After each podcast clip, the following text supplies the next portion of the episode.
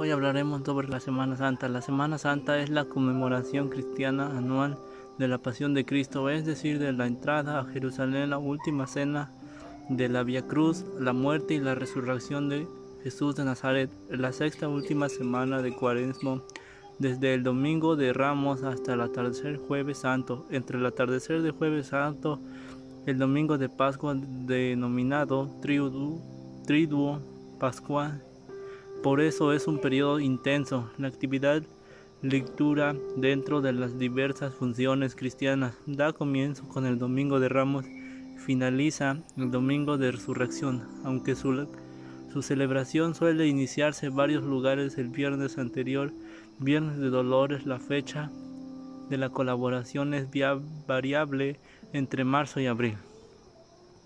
Sigue Sigue siendo cuaresma hasta el atardecer el jueves santo.